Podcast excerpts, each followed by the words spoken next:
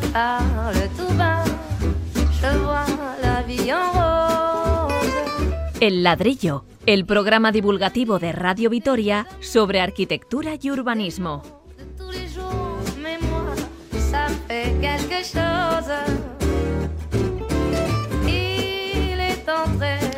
Gasteiz es una de las pocas ciudades importantes que no tiene un servicio público de alquiler de bicis.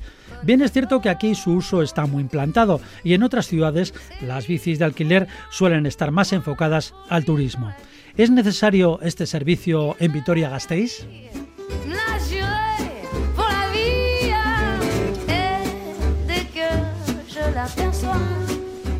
Los curiosos de las obras, el tópico de los jubilados que vigilan con aire crítico lo que se cuece entre zanjas, maquinaria y cimientos.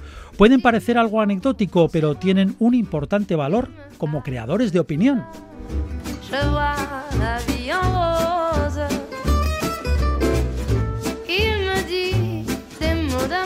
La historia reciente del diseño vasco de mobiliario y un ejercicio de urbanismo ficción sobre qué podría hacerse con el espacio vacío del congelado proyecto Urtein del centro de la ciudad también ocuparán parte de este ladrillo.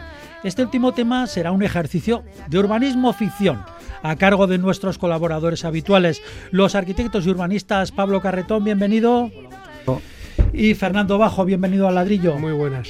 Del control de sonido se ocupa nuestro compañero Edu Lorza. Saludos de Paco Valderrama desde el micrófono.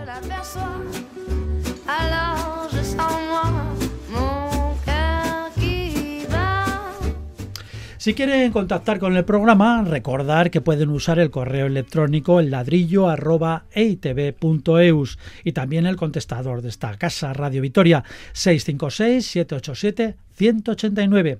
Es lo que ha hecho, por ejemplo, Miquel Díaz, que nos propone el primer tema de hoy. Dice, ¿No es raro que Gasteiz sea una de las pocas ciudades importantes sin alquiler público de bicis? Bueno, recordamos que las hubo aquí, las famosas bicis naranja de hace bastante más de 10 años. Bueno, la verdad es que tiene toda la razón en el sentido que, que eso, que fuimos pioneros. Yo creo que dentro de- del Estado fuimos pioneros en este alquiler de bicis. Fue, estaba funcionando este, este, este sistema de alquiler de bicis y bueno, de la noche a la mañana desapareció, no sé la argumentación, ¿no? Volviendo ahora a tiempos actuales, yo creo que, que hay que recuperarlo en el sentido que los visitantes, cada vez viene más gente a visitarnos a Vitoria y, y yo creo que es un servicio para desplazarse por, por Vitoria que o la- el Anillo Verde o, o todos estos parques, estas zonas que tiene la ciudad que, que en extensión pues oc- ocupamos bastante territorio. Entonces yo creo que convendría volver a recuperar este alquiler de bicis. Bueno, pero en el anillo verde ya hay, ya hay bicis. Hay Ah, bicis. sí, hay pues bicis. pues, Hay- hay- pues entonces por el centro de la ciudad. hay ¿no? bicis. El centro, el centro no. Fernando. Sí, la verdad es que es eh, difícil de entender, ¿no? Cómo, cómo estamos intentando vender la movilidad sostenible a todo precio y que, sin embargo, pues no haya una alternativa pública como es la bici, más además del resto de transportes, para potenciar esta movilidad sostenible. ¿no? Yo lo pasa que creo que esto obedece a, un- a una especie de protocolo ya existente, ¿no? y es el que está siguiendo Vitoria de alguna manera. ¿no? Lo primero fue pues eso, implantar ese servicio eh, de alquiler de las famosas bicis naranjas, que recuerdo que vinieron pues, pues grandes políticos a nivel nacional ¿no? a inaugurar este servicio, ¿no? y enfrente del Parlamento que se montaban todos, y alguno tenía esta dificultad para, para recordar cómo se andaba en bici, ¿no? pero, pero todos se subieron allí. ¿no? Y, y, claro, el protocolo es primero esto, romper, vamos a decir, un- la lanza al respecto, y después cuando ya se va instaurando la, la costumbre por parte de los ciudadanos de utilizar la bici, irlo retirando paulatinamente para hacer que sean los propios ciudadanos los que, los que tengan sus bicis, los que paguen sus bicis, mantengan sus bicis, aparquen sus bicis, etcétera, etcétera, ofreciéndoles ciertas facilidades, ¿no? Porque no hay que olvidar que un servicio de alquiler de bicis es un servicio que, no es barato y sobre todo que es que muchas veces sufre mucho vandalismo y eso es, Es una- complicado, sí. es una, es una realidad. Hemos hablado de Ámsterdam, hemos hablado de, de- de- de muchas ciudades que tienen este servicio y también de los problemas que conllevan. Y uno de ellos es el más importante, probablemente el de robos, vandalismos, etcétera, etcétera. ¿no? Entonces, yo creo que sí que obedece a esa especie de tradición que es primero, bueno, ofrecer, después concienciar y una vez que se ha concienciado, pues ya permitir que la gente use su propia bicicleta. Sí, la verdad es que puede, puede que sea caro el mantenimiento, el, localizarlas en algún sitio, el eh, ponerlas en, eh, eh, al día, ¿no? Todos, todos, todos aunque parecen de mecanismos sencillos, pero bueno, tiene su complejidad. Bueno, y además ahora, ojo, ahora están viniendo las bicicletas de alquiler eléctricas, que ya son todavía más complicadas. También, también, ya ahora están de moda las, las bicis eléctricas.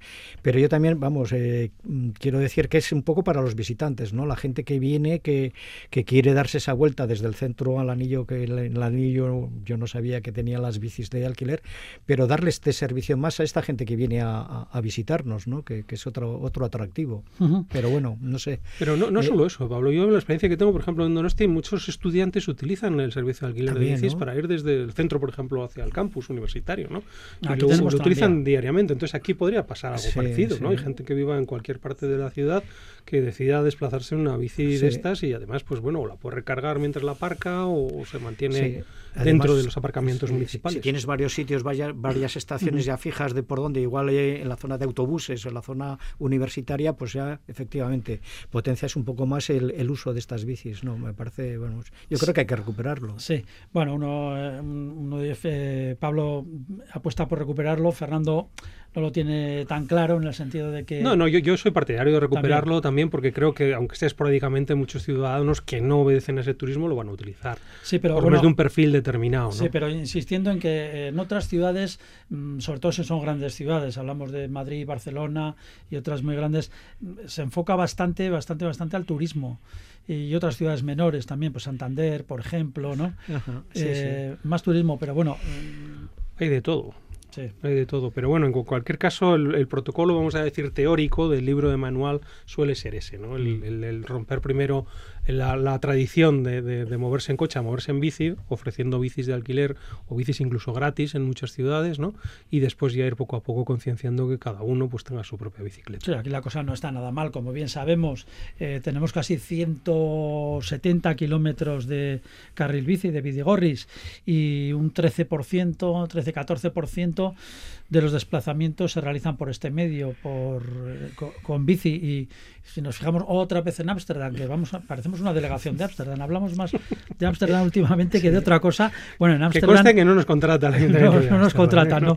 En Ámsterdam ese porcentaje ya sube muchísimo hasta el 30% de los desplazamientos, pero aquí un 13%, 13-14%, pues no está nada mal. Sí, yo creo que es un tipo de movilidad que hay, que hay que potenciarlo, ¿no? La bicicleta, el uso de la bicicleta, me parece que hay que potenciarlo dentro de una ciudad que, es sostenible y, sin más, ¿no? Eh, también hay un plan, se ha hablado alguna vez, eh, eh, de algo aquí en el ayuntamiento y de algún plan para poner bicicletas de este tipo en la zona industrial de Jundi, dentro de la zona, es decir, la teoría sería lanzaderas para desde el centro para llevar desde los barrios para llevar a la gente a los trabajadores y las trabajadoras hasta Jundiz y allí que pudieran coger eh, bicicletas. Pero esto, bueno, se ha quedado ahí en el... Bueno, es algo muy europeo, ¿no? Las grandes factorías de Europa, por ejemplo, en Wolfsburgo, Volkswagen, todas estas ciudades, pues realmente es, la propia empresa la que pone las bicicletas y la gente se desplaza en bicicleta por dentro de las factorías o incluso entre los pabellones de una misma factoría, ¿no? Bicicletas que se, vamos, que se dejan, se usan y, son completamente gratis y libres. Sí, pero bueno, esas son, son bicicletas dentro de la propia factoría porque es enorme. Sí, pero es que son ciudades, son, auténticas ciudades, ¿no? Entonces, vamos, Vitoria podría ser también un ejemplo de eso, o por lo menos Jundiz o un polígono industrial podría tener ese carácter, ¿no? casi de una ciudad industrial.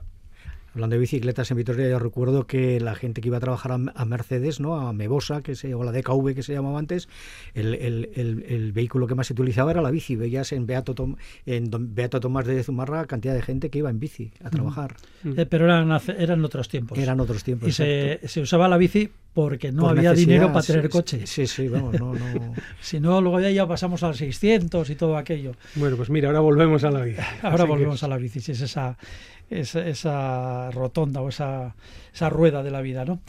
Bien, pues dejamos esta cuestión. Ya hemos respondido a Miquel Díaz, este oyente, que nos hacía la pregunta al respecto sobre el servicio de alquiler de bicis en Vitoria. Y ahora vamos a hablar de otra cuestión que es muy curiosa. Se suele tomar a broma, a broma y es esa curiosidad de los jubilados por las obras. Cuando hace buen tiempo es normal ver a señores que peinan canas observando con atención pues los tajos, atentos a las obras importantes en ciudades, en pueblos, analizando el silencio, la actividad de operarios y maquinaria. Sin embargo, esto es cada vez más complicado porque ahora, por seguridad, las obras están rodeadas de altas vallas metálicas que, la verdad, ocultan todo lo que sucede en su perímetro. Una pena para los jubilados. Pero escuchen lo que hace al respecto un famoso arquitecto, el navarro Pachi Mangado. Ha contado que él siempre deja en las vallas unas ventanillas para que puedan curiosear a placer eh, los trabajos estos, estos jubilados, porque no hay que olvidar que toda obra es también un espectáculo. Lo has contado muy poéticamente, Paco. No sé, yo las obras no, las veo tan, tan bucólicas ni tan agradables, ¿no? Ah, Hay gritos, golpes. Ya, pero ese, eh, que no está dentro es entretenido ver una obra. Sí, ¿no? Será que me acerco a la edad, pero bueno, es allí las máquinas. Pues igual, igual. No sé, yo creo que tiene un efecto casi más hipnótico que, que poético, ¿no? Porque al final eso de ver poner un ladrillo encima de otro a mí también me pasa, ¿no? Es uno y bueno, me voy a quedar hasta que pongan una hilada más, ¿no? Y entonces resulta que, que te has tirado media hora y bueno, pues vamos a ver cómo ponen otro, otros pocos ladrillos. Nada, ¿no? sí, pero el jubilado ah, es otra cosa. El jubilado seguramente muchos de ellos se han puesto muchos ladrillos y están atentos a ver cómo los bueno, Tienen un, tienen un espíritu crítico mayor, sí, sí, sí, ¿no? Y a veces hasta, bueno, se aventuran en la caseta del encargado y le dicen, oye, esto no está tan bien como debiera. o esto, no, creo yo lo he visto eso. Yo ¿Lo has visto? Sí, sí, sí, sí. Y esto, uy, aquí estáis haciendo una chapuza de cuidado. ¿Y el encargado qué hace? Eh, bueno, pues te encoges de hombros y dices, pues probablemente. Prohibido entrar en la obra, ¿no? Pero es así, es así. Sí, sí, sí. No, a mí me parece que puede ser buena idea, ¿no? Poner estas ventanas. Yo voy a contar una anécdota en los años 90, en el que esto la Vide, tuvimos que hacer un edificio también en época escolar, ¿no? estaban allí los, los alumnos, estaban allí estudiando, etcétera, etcétera, ¿no?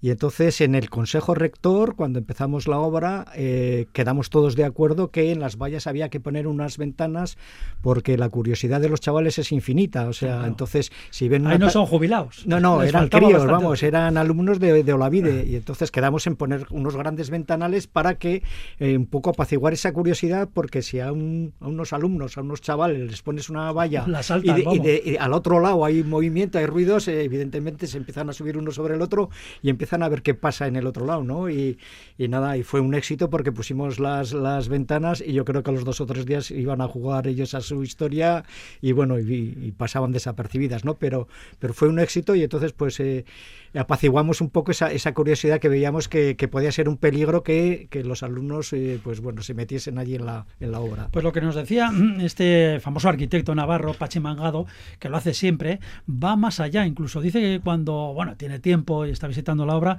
y si ve que hay un grupo de jubilados, no solamente eso, sino que les ofrece un casco y les mete en la obra y les explica brevemente lo que están haciendo. Bueno, Pachi, es una persona que tiene una vitalidad tremenda, ¿no? Lo que pasa es que, claro, yo creo que una obra tiene un protocolo de seguridad muy estricto, ¿no? Siempre se pone en el cartel de entrada prohibido el paso a cualquier persona ajena, ¿no? Llega el arquitecto, les pone un No, no, pero, pero, ahí, pero llega unos seguros, claro, y no le ve al arquitecto pagando los seguros del posible accidente que pueda haber, ¿no? Entonces yo creo que eso es una cosa ya más seria, ¿no? Una cosa es ver desde fuera y otra cosa es ya entrar. Y depende de la fase de obra que estés, ¿no? Si estás en la estructura, estás hormigonando y está todo vallado, todo con, con, con, redes de seguridad, es distinto esa fase de la obra, de repente pues estar casi acabando, ¿no? Que estás mm. ya va con los detalles o los remates últimos, que quizá no esto, pero pero aún y todo, vamos, yo creo que, que, no dejaría entrar a la gente eh, ajena a la obra, pues por lo que pueda pasar. Se tropieza con una escalera o se cae, o yo qué sé, alguien que no es eh, esto, y, yo creo que hay, hay responsabilidades y problemas. Pues nos decía, sí, o comentaba este, este arquitecto que además es muy importante porque estos, estas personas además eh, crean opinión. Dice, luego van a casa y lo cuentan. Y eso, son embajadores, realmente. Son embajadores, realmente. Y, y, nos contaba el caso, que no vamos a decir dónde, pero de una plaza de un pueblo en el norte de España que estaba haciendo ya hace unos cuantos años y parecía que no le gustaba nada al alcalde de la plaza y esto no está bien, no sé, no me gusta, tal y cual, pero bueno, el, arquitecto, mm, con esa táctica de enseñar la obra y que la vieran a través de, de estas ventanas y tal, les explicaba. Y entonces cambió completamente. De repente todo el pueblo estaba encantado con la, con la plaza y era porque estos jubilados habían hecho un poco de, de embajadores, como decía usted, y el alcalde cambió la, la postura y estaba encantado. En realidad es que eh, las obras también y los proyectos hay que entenderlos, ¿no? Porque muchas veces eh, lo miras así y dices, no me gusta nada, no entiendo nada, ¿no? Pero si hay alguien que con cariño y pasión lo explica, y en este caso, pues Pachi en eso tiene buenas dotes, ¿no? Eh, convence a la gente, y claro, y la gente se convence, está, estos jubilados van a sus casas, convencen a sus familias, convencen a sus nietos, convencen a sus hijos, y al final, claro, este alcalde se ve acorralado, ¿no? Estás, en, en, la, tienda, pues comprando unas cebollas y tal, y lo que están haciendo, pues me ha dicho mi, mi suegro que es una maravilla. Que está muy bien, pues se lo explican y es fantástico el mecanismo. Yo creo que aprendan ustedes, ¿eh? ya saben. Yo creo que sí, que hay que dar eh, información a la gente, hay que informarle de lo que haces y el por qué, por ejemplo, unas baldosas son de un metro por un metro, de 40 por 40, o el banco, en caso de una plaza, ¿no? Eh, que estamos comentando ahora, o el banco tiene que estar orientado en un sitio, en otro, por las sombras, los árboles, etcétera, ¿no? Esa información, ese explicar el conocimiento del por qué has diseñado de esa forma, creo que es fundamental para que la gente luego lo, lo haga suyo, ¿no? Porque al final esa plaza, eh, Pachimangado se va en este, en este caso y los que se quedan a disfrutarla son los, los, los ciudadanos, ¿no? Los, los, de ese pueblo y al conocer, al informarse de, de, de, ese origen del proyecto, pues yo creo que la cogen con más, con más eh, cariño, ¿no?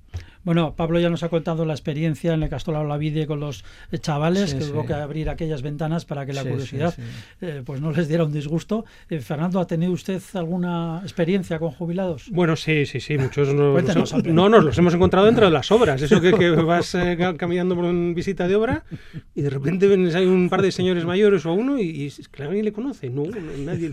Y, y, dirá, pero ¿usted quién es? No, es que pasaba por ahí, he visto la puerta abierta y como nadie me ha dicho nada, que estaba mirando un poco Claro, pero es que no puede estar usted aquí, ¿no? O sea, sin casco, sin saber cómo es la obra. Pero sí, sí, sí, a mí me pasó varias veces de espontáneos, que se llaman, ¿no? Un espontáneo que se cuela en la obra y se da una vuelta tan tranquilo por ella.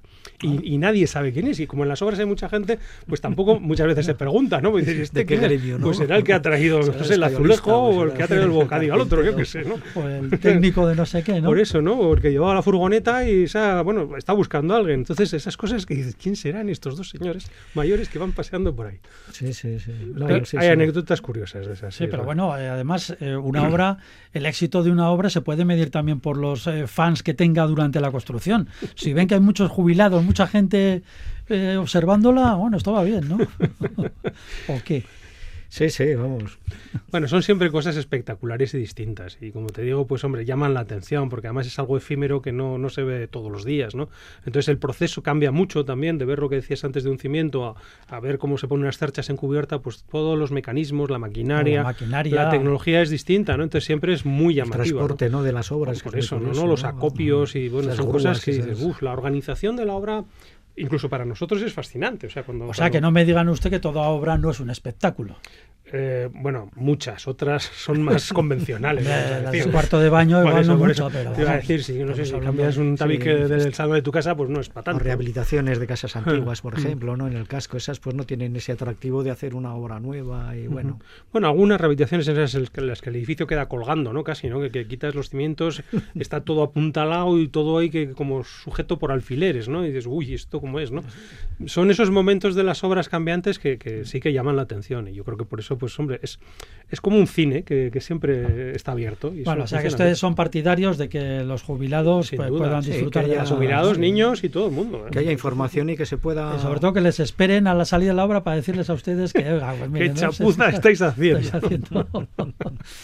bueno, pues eh, seguimos con el ladrillo. Tenemos más cositas para contarles.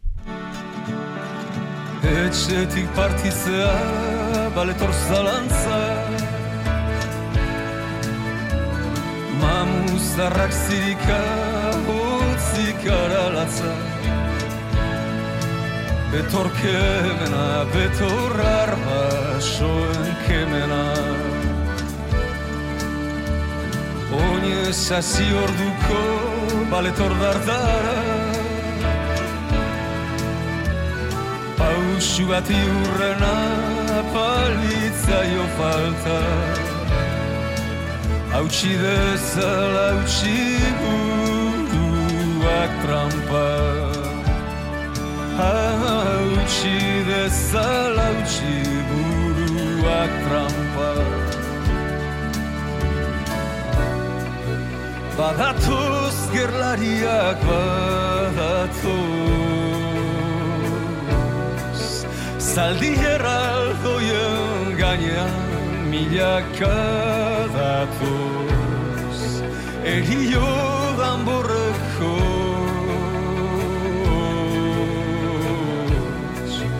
Eldurrik ez eta zaineko Ego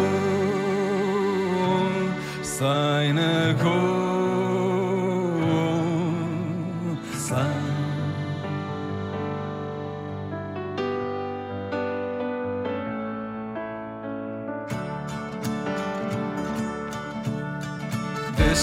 Deskuidoz nora ezak hartzen bazaitu Iparra izerik ez eta belakus Bihur dadila izua holatu Etxia lemanekea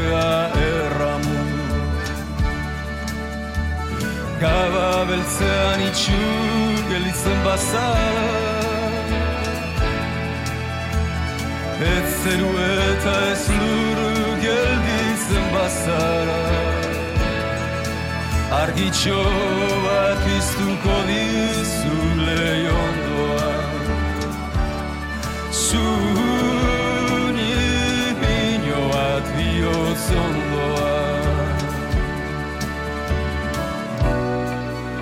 багатусу, чувак, багатус. Espataka yüreğen susan sugana batos. Eriyo hamburrekos.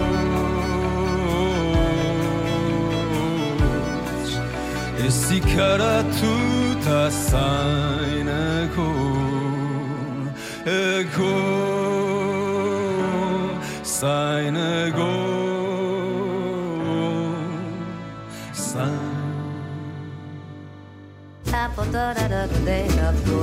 El ladrillo o cómo la arquitectura y el urbanismo pueden resultar entretenidos.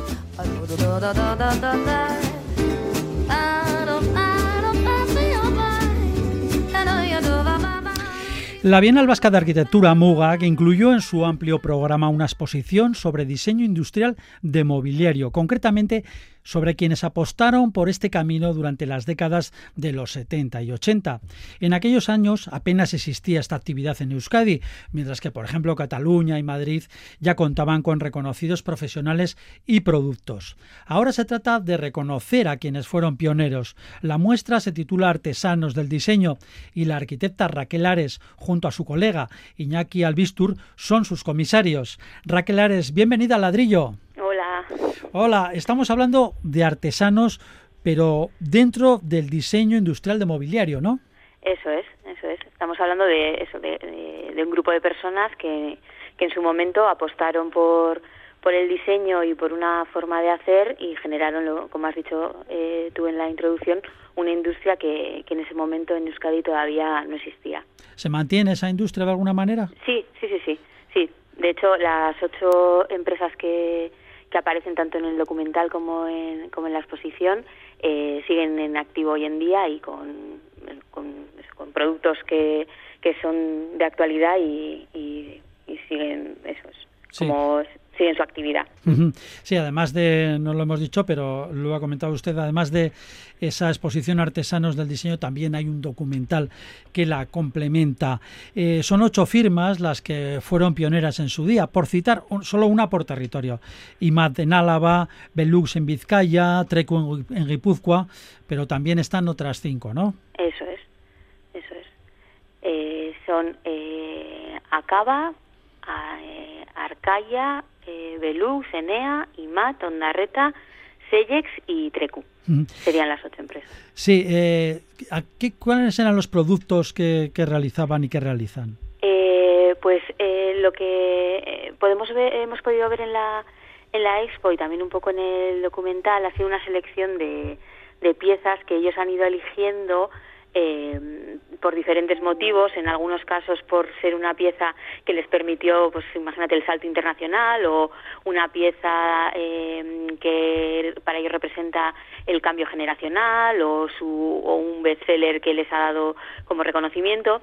Y mm, eh, nosotros lo que hemos hecho es esas piezas eh, representativas que cada uno de ellos ha, ha seleccionado eh, presentarlas en, eh, en la expo como eso como la representación de eh, cada una de esas empresas. Serían en el caso de Acaba la pieza que han seleccionado es la silla Gorka eh, eh, perdón de, sí de Acaba eh, Arcaya eh, ha seleccionado para la exposición una de sus piezas únicas de madera maciza. Belux tiene la lámpara Regina Enea la silla BCN y Matt eh, tiene uno de sus bancos, el Master Basic, la silla Bob de Onda Reta, el banco aero de Sellex y Trecu eh, ha seleccionado una de sus mesitas de centro de, de una colección que tiene que se llama Gau.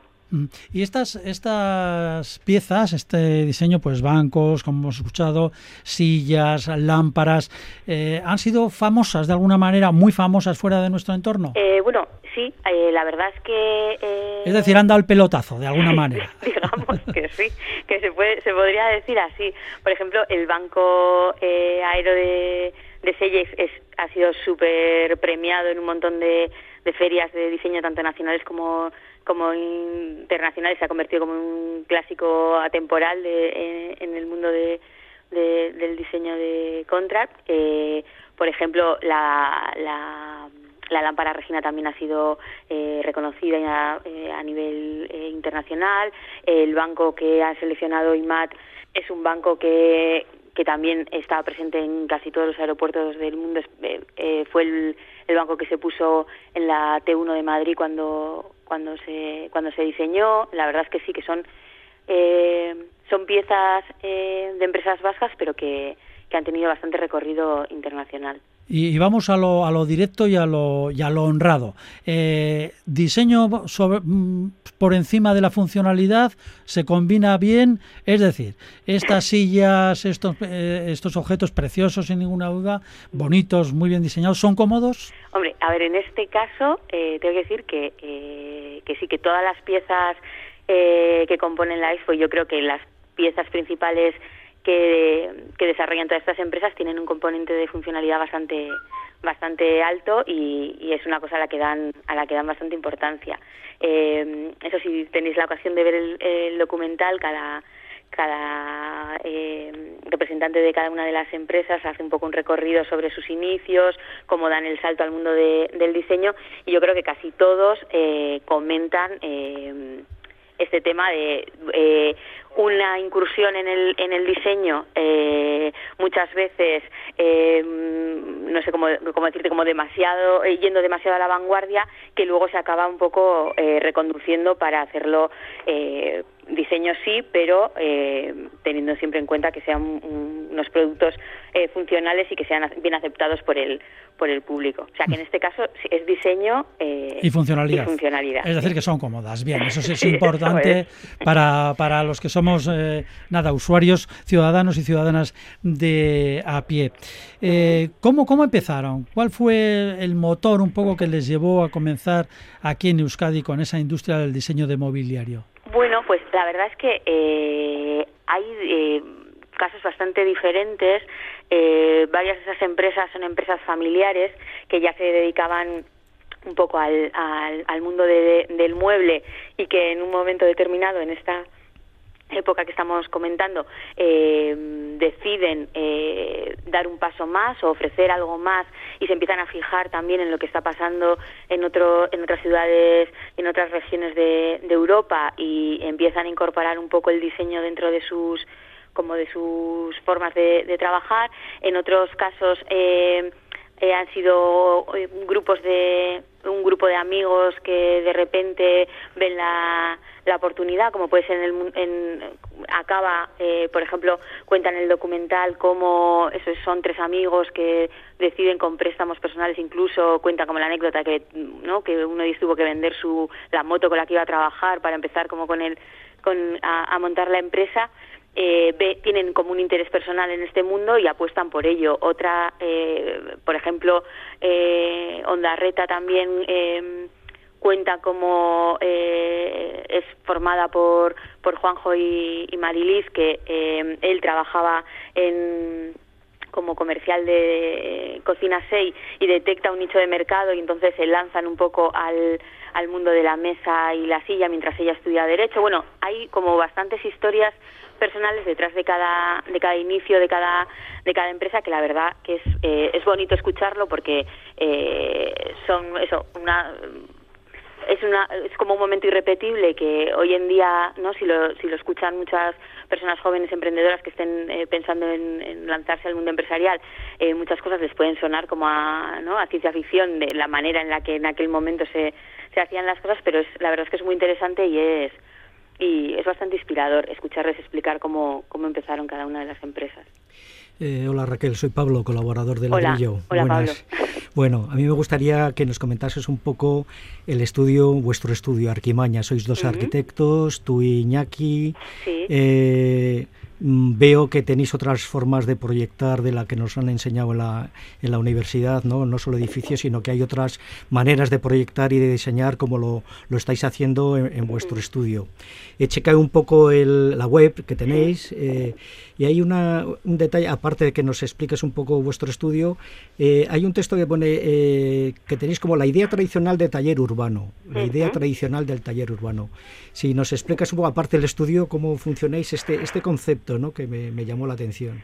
Sí, bueno, como, como has dicho, nosotros somos, eh, en el estudio somos dos arquitectos, Iñaki y yo, y llevamos algo más de, de 10 años con un, nuestro proyecto que se llama Arquimaña, y la verdad es que desde inicio empezamos un poco eh, a, a, incorporar a, a, nuestra forma de trabajar eh, herramientas de, de fabricación digital, entramos en contacto un poco con ese mundo de la impresión 3D, el, eh, el control numérico, las maneras de, de, hacer, el diseño colaborativo, el diseño abierto, y eso nos ha acompañado un poco en toda nuestra trayectoria, llevándonos también a, a abordar los proyectos, pues eso, desde esa un poco desde esa óptica. Eh, casi siempre eh, hagamos proyectos más tradicionales como pueden ser pues, interiorismo, reforma, eh, ya sea de vivienda o de, local comercial, restauración, lo que sea, a cosas más especiales como solemos hacer de arquitectura móvil o eh, mezclamos lo que es la arquitectura con lo que es mobiliario, con lo que son objetos.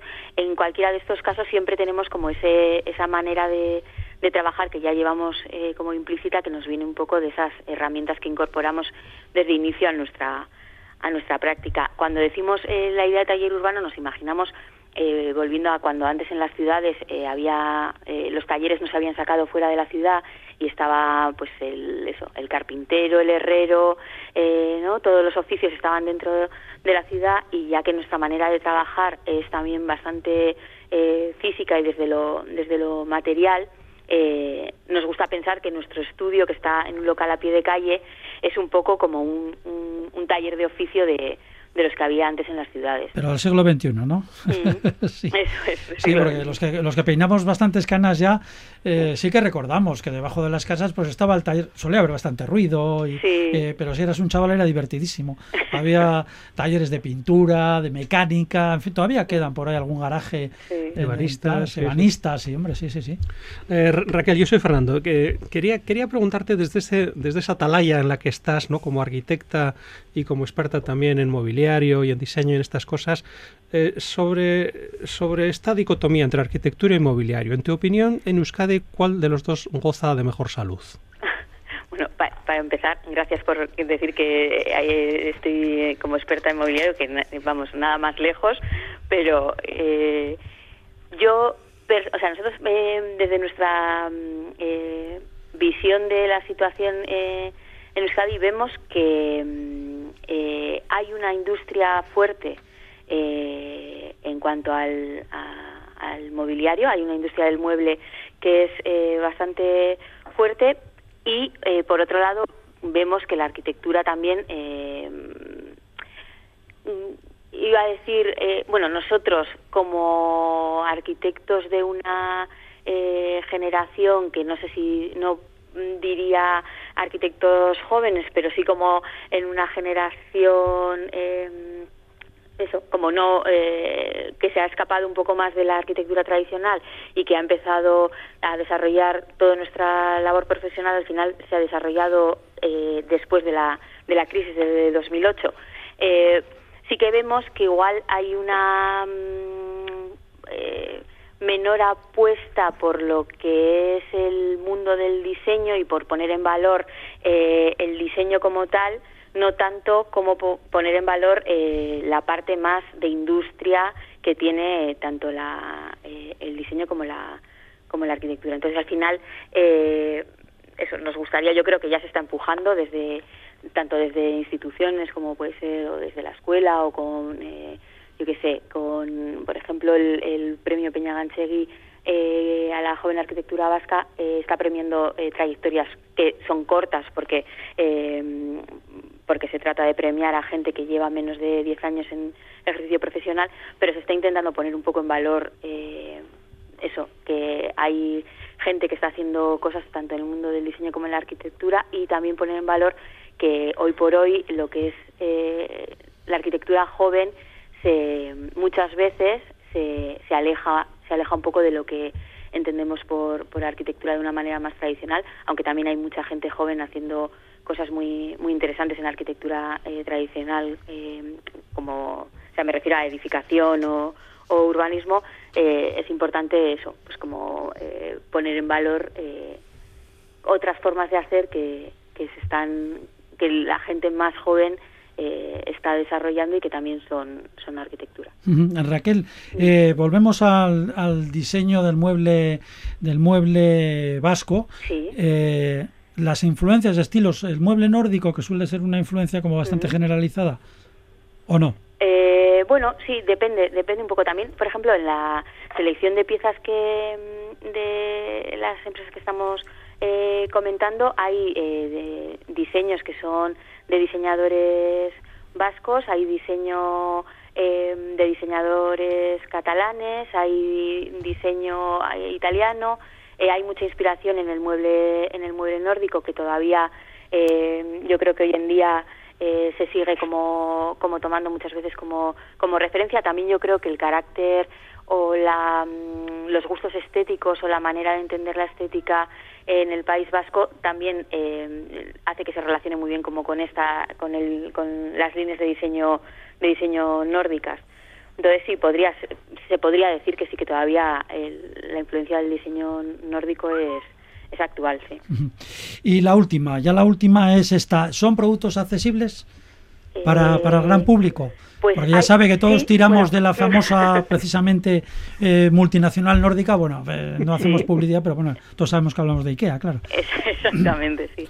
Hombre, a ver, eh, obviamente es imposible con un producto de diseño con pues con una fábrica o una forma de, fabricar semi artesanal como pueden ser las de estas empresas más más pequeñas competir en precio con con IKEA eh, es, absolutamente imposible, pero sí que es verdad que, eh, que dentro de estas eh, empresas vascas que, que protagonizan la exposición hay, hay un rango de precios muy, muy amplio y hay, y hay piezas que sí que son, que son accesibles. No, igual, no, o sea, si nos alejamos un poco de la idea de que una silla te puede costar eh, 25 euros mm, como, como si esa fuera tu, ¿no? tu, eh, no sé cómo, tu referente, o sea, si te alejas un poco de esa, de esa idea, yo creo que los precios que, que manejan algunas de las empresas que, que participan en la muestra son, son bastante asequibles. Luego también hay piezas que son muy, muy especiales, como puede ser la pieza que presenta Arcaya, que es una mesa de madera eh, maciza, que son todo piezas únicas, que obviamente pues tienen un precio que es eh, que va acorde con, con como con la exclusividad que tiene la, la pieza, pero luego hay otras hay otras piezas que tienen que tienen precios bastante asequibles. Sí. Bueno, y como decían alguna vez algunas abuelas, aquello, pues bueno, mejor eh, una pieza o tener una, un mueble eh, importante, un mueble un mueble caro que tener varios baratos, Sí. ¿no? Bueno, tenemos uno, pero Eso por lo menos lo que- tenemos de calidad. Que te dure, que te dure bien, ¿eh? eso, que, sea, que, que funcione bien, que, Y que te dure. y que Eso te dure, es, sí. eso es. Eso es. Muy Pero bien. bueno, eso se aprende con el tiempo, ¿eh? Eh, Porque ¿no? Eso Sí. te vas dando cuenta Bueno, con el tiempo. Y cuando tienes medios también. En fin, Raquel Ares, eh, arquitecta y una de las de los dos comisarios de esta exposición dedicada a la artesanía, mejor dicho, al diseño industrial de muebles aquí en Euskadi. Muchísimas gracias por haber estado Nada, en el ladrillo. A vosotros. Un saludo, Gracias. Agur. Gracias. Encantada, Agur.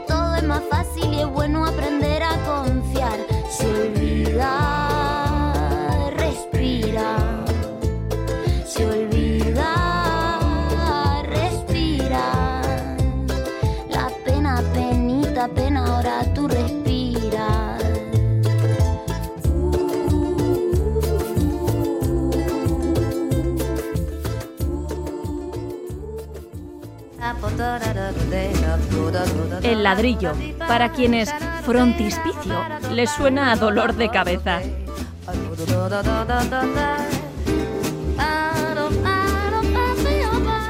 Bueno, pues dejamos los muebles de diseño vascos y vamos a hablar de otra cosa. Vamos a hablar del congelado proyecto comercial Urtein. En cuatro años apenas ha avanzado y la manzana céntrica de San Prudencio Datos sigue desolada, lo que afecta negativamente, lógicamente, a la actividad del entorno. Este plan por ahora fallido, con lojas vacías desde hace años, solo se ha abierto, que recordemos, un bazar en la calle Dato y un restaurante en San Prudencio, ha defraudado a todos, incluido el alcalde de la ciudad. En el ladrillo hemos pedido a nuestros dos colaboradores, Fernando y Pablo, que realicen un ejercicio de urbanismo ficción a modo de concurso de ideas simulado, eso sí que no tenemos para pagarles, eh, sobre lo que se podría hacer con este espacio. ¿Quién quiere empezar? Aquí Paco Fernando. toda la semana devanándonos la sesera con, con estos ejercicios que nos ponen. Nos ponen deberes en este programa. Es verdad. Que lo sepan los oyentes. no nos ponen pagamos. deberes. Bueno, no pagamos una cerveza. les pagamos una Así cerveza. que fíjate. Sin alcohol. Bueno, a ver, después de este, de este esfuerzo, ¿no? de este recalentamiento cerebral de la semana, fíjate, yo me acuerdo que eh, yo aprendí a nadar en una piscina que había precisamente en el patio de manzana de Urtei. Sí, es verdad. Eh, Yo también nadé en me ese- acuerdo porque además me metieron a la piscina y, y sal- tuve que salir, claro, y salí y, y digo, sí, sí, sé nadar. Entonces eso lo recordaré toda mi vida. Y claro, dándole vueltas a esto, digo, qué buen sitio, ¿no? Para, para no sé si llamarlo, se ha hablado también, ¿eh? de centro cívico, del centro, pero yo prefería hablar de balneario, de spa o de piscina, ¿no? Un sitio público, un sitio relacionado con el agua, un aprovechamiento de ese patio manzana que ya está excavado y un fantástico equipamiento. Yo creo que para que todo el ensanche y toda la gente de Vitoria, especialmente del centro, pues tenga ese, ese, ese refresco, ese entrenamiento y además ese recuerdo que ya existió allí. ¿no? Entonces yo solo he tenido que indagar un poco en la historia del lugar para decir, pero si esto estaba fenomenal, esta piscina de aquí, ¿no? Y había una piscina, es curioso. y creo, creo recordar que además no estaba a ras de la calle, creo que estaba no estaba. Ojo, pues ya tanto. Eh, había un pasillo muy no sé largo. Si no había que, que subir algunas escaleras y Por tal, eso, ¿no? y era una piscina, pues sí, creo que recordé, 25 metros, tenía sus gradas y. Sí, vamos, muchos de mi generación yo creo que aprendimos a nadar allí, porque tampoco había mu- muchas piscinas No, aquí no cubiertas, creo que ninguna más que esa. vamos. Había otra, creo que en Landazuri, ¿no? En Landazuri. En Landazuri, sí, era la Luego otra. estaba pues el estadio ya, pero a otro nivel, Sí. y la marra. Claro, claro, pero. pero Bueno, eso era del estadio. La ¿Perdón? piscina de San Prudencio era del estadio. Era del ¿no? estadio, fíjate, Era del yo estadio, sí, recuerdo. era la cubierta del estadio. Eh, Bueno, a bueno, ver, eh, bien, aquí ya tenemos una, una idea. Voy a Ahora, hacer Pablo. una especie de introducción. Eh, estamos hablando de un lugar que está en el centro, que es una manzana que tiene 200 metros de largo por, eh, por 80, por 80 de ancho, ¿eh? 200 entre la calle Dato y la calle Fueros. Yo antes de, de lanzar un poco que eh, quiero que es creo que es importante hablar de lo que no hay que hacer en esa manzana, ¿no? Y entonces traigo como tres cosas. Lo que no hay que hacer es dejarlo como está, evidentemente, porque se está deteriorando. Llevamos con el centro como cuatro o cinco años y eso va degradándose. Es una zona en pleno centro de Vitoria y que estén Si me, locales. si me permite un, pequeño paréntesis, por supuesto. un oyente, no sabemos porque no lo hemos comprobado, pero sí que nos llamó y nos dijo que, por lo visto, no sé si un guardajura o alguien que está ahí guardando, ha- han montado hasta una pequeña huerta y todo. Bueno, pues bueno, por lo menos tiene, tiene su. O sea que la cosa, fíjese usted cómo va la cosa. Entonces, bueno, mm, lo primero, no dejarlo como está, evidentemente, porque se está deteriorando y está en pleno centro de la ciudad. Hay que actuar ya con una urgencia. La segunda cosa que no haría sería hacer un, un nuevo supermercado, un nuevo supermercado porque el centro está lleno. Tenemos el Carrefour, tenemos BM, tenemos el supermercado del Corte Inglés y evidentemente otro otro Y ya han super- hecho uno, y ahí, ya está, Ot- ya hay uno. otro supermercado al, al uso este que es monofuncional y con, con unos horarios comerciales eh, delimitados, pues tampoco lo haría. Y otro, otro, otra, otra actuación que no haría sería una zona verde, un parque, un parque ahí dentro, porque ya es- van a hacer el parque de los Serram, tenemos la Florida al lado, etcétera, ¿no? O sea, otro parque, tenemos, somos Green Capital, etcétera, ¿no? Entonces, a partir de ahí, de, de- de- de eliminar estos, estos elementos que me parece que, que no deberían de ir ahí, eh, hay que empezar a actuar, eh, es dentro de una manzana, yo creo que los accesos tienen que ser a través de galerías, ¿no? Galerías desde las cuatro calles eh, perimetrales. Creo que hay que potenciar el, el comercio minoritario, porque en los ensanches eh, lo que funciona son los es, es el comercio mi- minoritario. Eh, los productos locales el, vino de Rioja los quesos etcétera no y a través de estas galerías llegar y sobre todo eh, eh, darle a la ciudad un espacio público que sea un- que sea una plaza interior como puede ser las dimensiones de la plaza del Arca pero hay en ese interior que puede caber y intentar pues eh, también eh, adecuarlo pues a la gente mayor, a, la- a un, un pequeño parque infantil, eh, o sea, un espacio público a través de unas galerías que conecten con las calles perimetrales y, y incentivar y volver a recuperar ese ensanche que tenemos que cada vez se están eliminando locales. Hubo una época, ahora, una época que estaban cantidad de bancos, ¿no? Sucursales, Sí, esto, bancos, sí. ahora están abandonadas, están, se están se están cerrando, etcétera, ¿no? Tenemos el edificio del antiguo Banco Santander, etcétera, ¿no? Entonces volver a recuperar un poco, creo que no hay grandes misterios, volver a recuperar el centro a través de, de estas galerías o estos centros comerciales mi- minoritarios. eh, yo creo que por ahí va. Sí, en cualquier caso, eh, es, es un aspecto difícil, ¿no? La dinamización del centro, ¿no? Se ha intentado muchas veces. El problema es que los arquitectos tendemos a pensar que, que el comercio va a donde nosotros digamos que tiene que ir, ¿no? Yo eso lo veo muchas veces en ejercicios así teóricos, ¿no?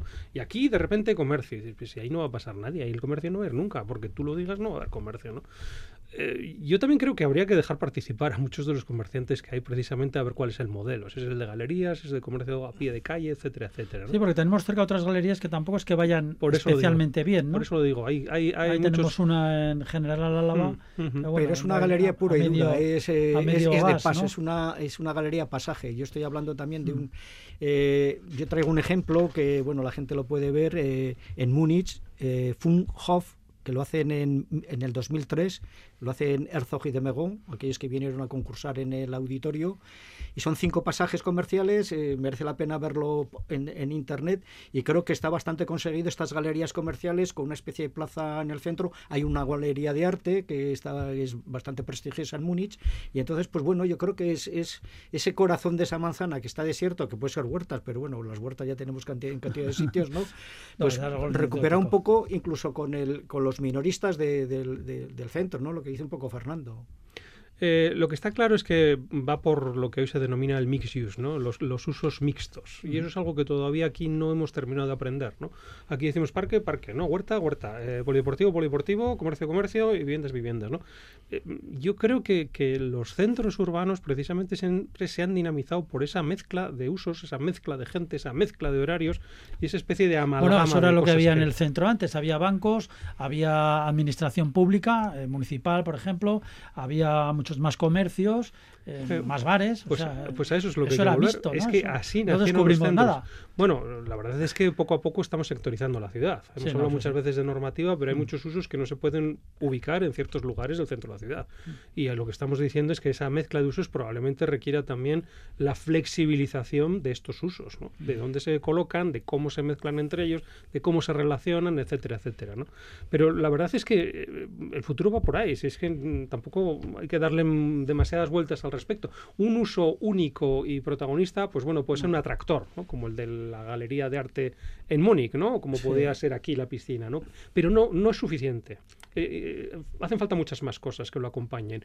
Y precisamente en esa mezcla, en esa interacción es donde hay que trabajar. Mm, No tenemos que olvidar que estamos hablando, eh, esto es urbanismo ficción, arquitectura ficción, ¿eh? Ojo, porque está, está este espacio tan polémico, es un espacio privado, completamente privado, y bueno, pues allí quien, quien gestiona esto estará pensando en hacer su negocio que, no- que no le acaba de salir, ¿no? Bueno, yo creo O que, hay que recuperar un espacio público porque, porque Pero no es está en el centro.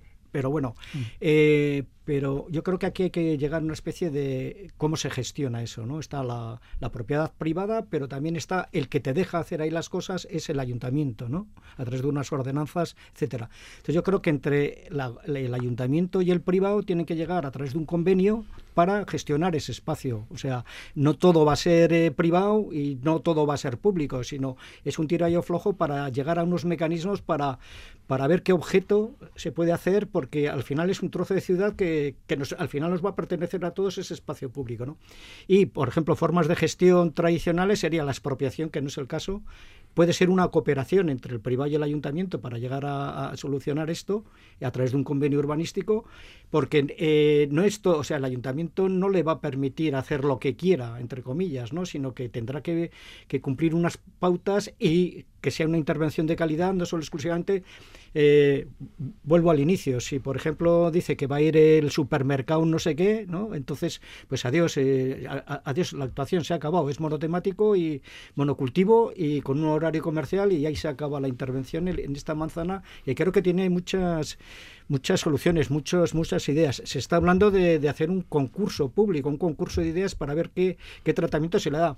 Entonces, eh, creo que el privado tiene que eh, montarse en el carro de- del, del- del público para, de- para, para, para solucionar, ¿no? Mm, Hay mucho dinero por medio, ¿eh? porque se pagaron cantidades enormes por las lonjas y ahora se supone que quieren recuperar con beneficio. Pero bueno, dentro de esa ficción que nos has pedido, Paco, Sí. yo te diría o resumiría diciendo que lo mismo que en el urbanismo, el futuro y el presente, y también ha sido el pasado, la mezcla de usos es algo que tiene éxito.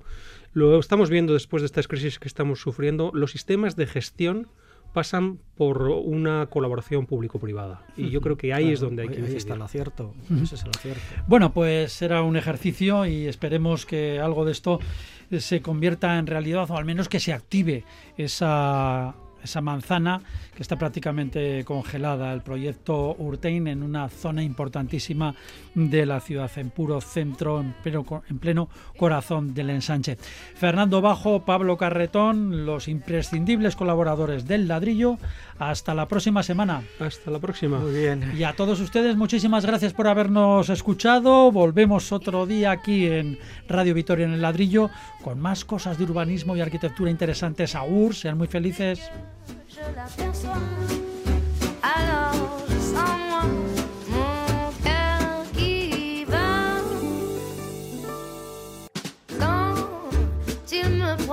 dans ses bras, il me parle tout bas. Je vois la vie en rose.